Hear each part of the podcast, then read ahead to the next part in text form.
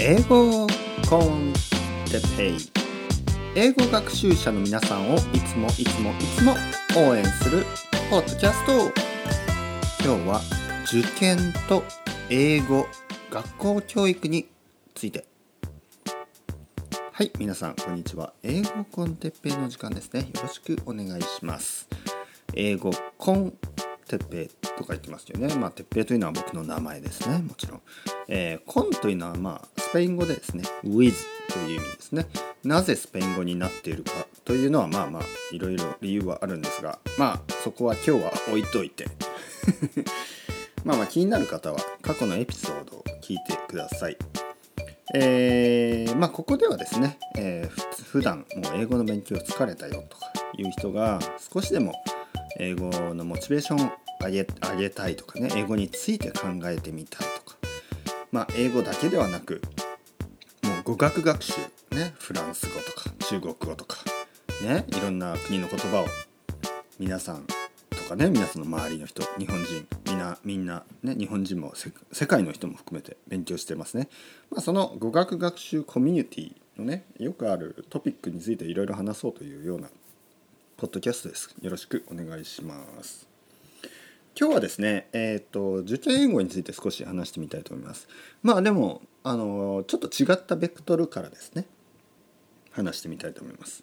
まあ受験英語というとまず思い当たるのはもちろん大学受験ですよね。で高校3年生の時とかね、まあ、留年して受ける人もいますね留年じゃない浪人かね浪人の方が多いかな。でそのために英語を勉強する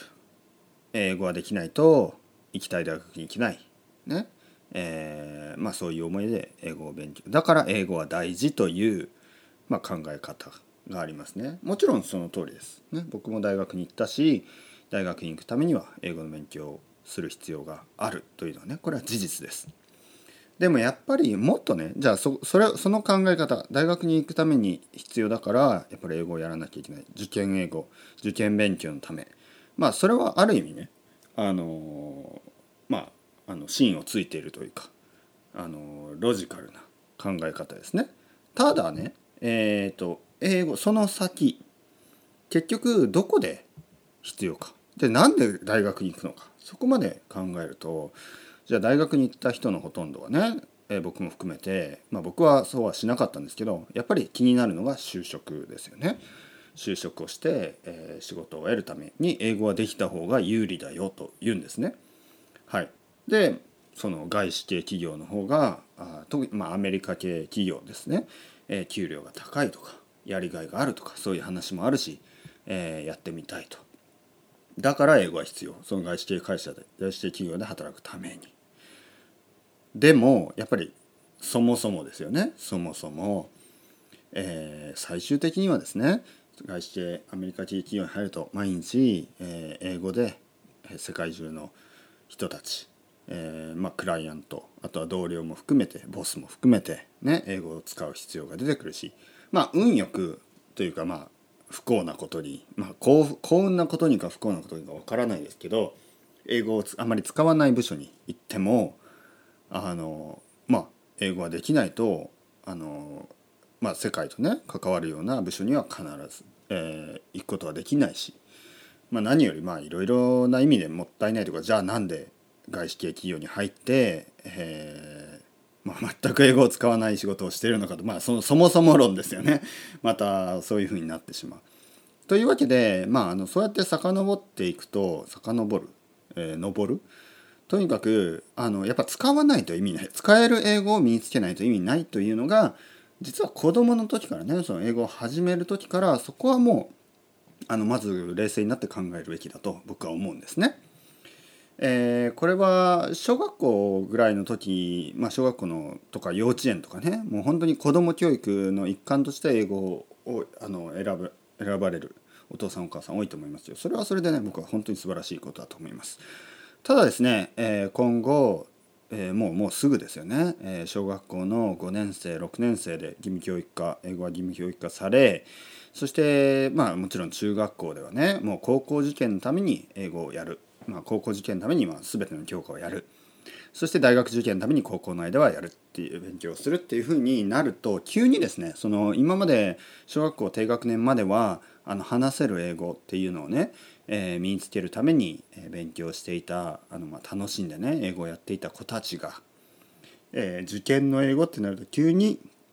まあ、つまらなくなる。そして勉強の仕方も変わるし、えー、前はねあの少しでも話せば先生にね褒めてもらえたりあのどちらかというとあのプラスにねあの加点式ですよね。だから何も言わないともちろんゼロ。でも言えばえー、それからどんどんどんどんねあのあすごいねこれ言えたね業務言えたねっていうふうに加点式で、えー、勉強を楽しんでた子たちが減点式ね。だから100点満点があって1つ間違えたら98点とか1つ間違えたら96点そうやって減っていく。減点方式の勉強を始めざるを得ない。受験のためにはですね。そうすると間違いをしないような勉強の方法。まあ完璧主義的な勉強方法そういうふうになっていくと本当にその会話ができるとか、えー、コミュニケーションが取れるそういう視点から見る見れば全く逆効果になるような勉強の仕方それがまあ受験のための、えー、特に英語の勉強になります。他の、まあ、算数とかねそういうのはちょっとまた種類が違うので僕は本当に英語というのは一つその他の4教科とはちょっと切り離してえー、まあ切り離すタイプのあの勉強、えー、まあ、受験ですね。採点方式に変えていかないと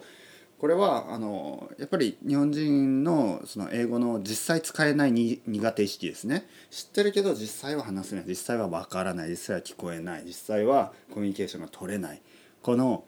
実際に使えるか使えないかっていうと使えないとほとんどの人がね、まあ、まあ現実としてあるこの現実。これを変えるためには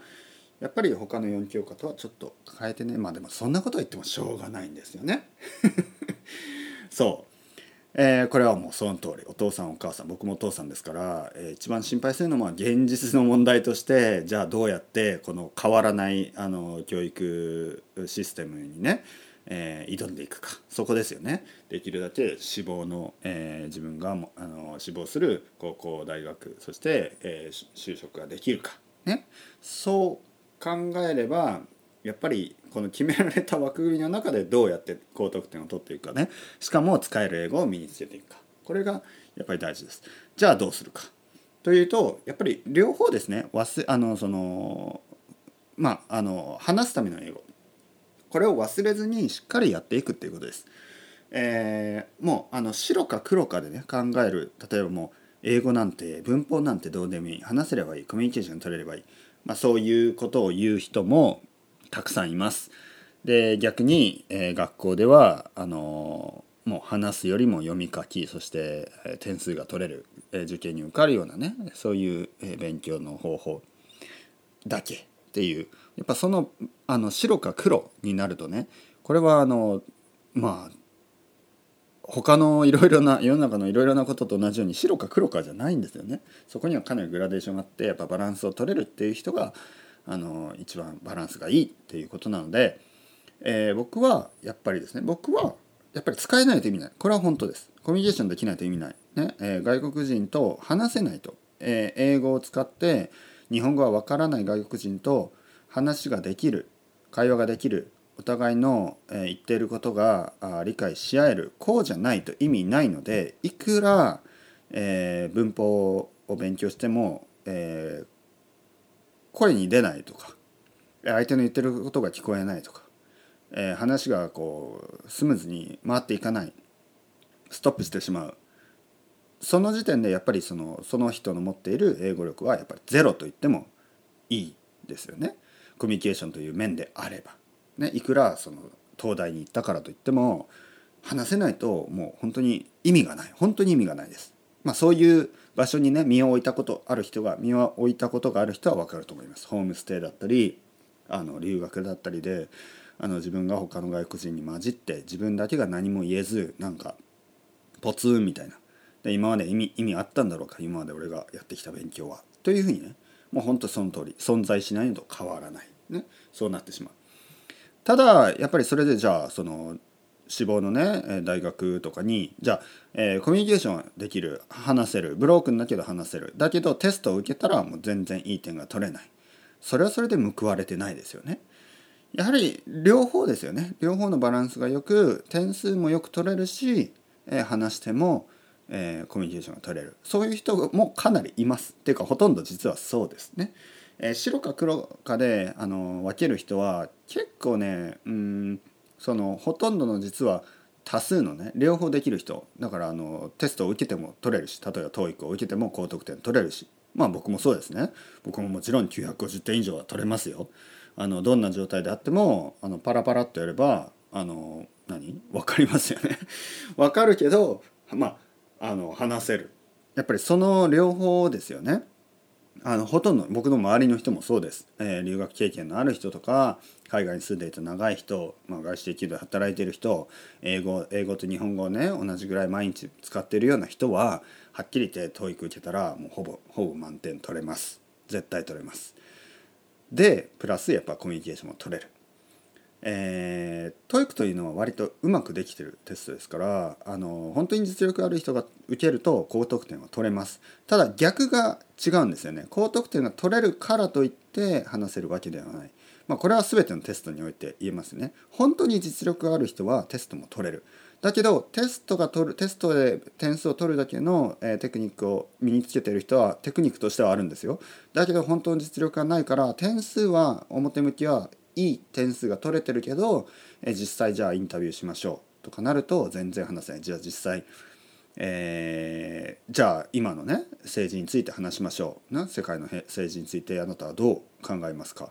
となると全然取れない。なぜかというと TOEIC の高得点を取るためには、えー、まあ、そういう政治とかねそういう話はほとんど出てこないので TOEIC には。そういうテクニックでえー、経済のことだけね。まあ経済というかまあ普通のオフィスのことですね。普段まあ普通のオフィスの、えー、ペーパーワークみたいなそういう話が多いのででそういうのをやっとく。そして政治とか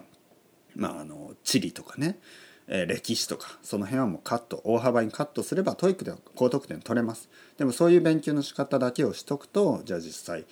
じゃあ国際政治について話そうとか国際、えー、まあ今のあの市場ですね世界の株式市場について話そうとそういう時に全くボキャブラリーが足りないということになるんですね。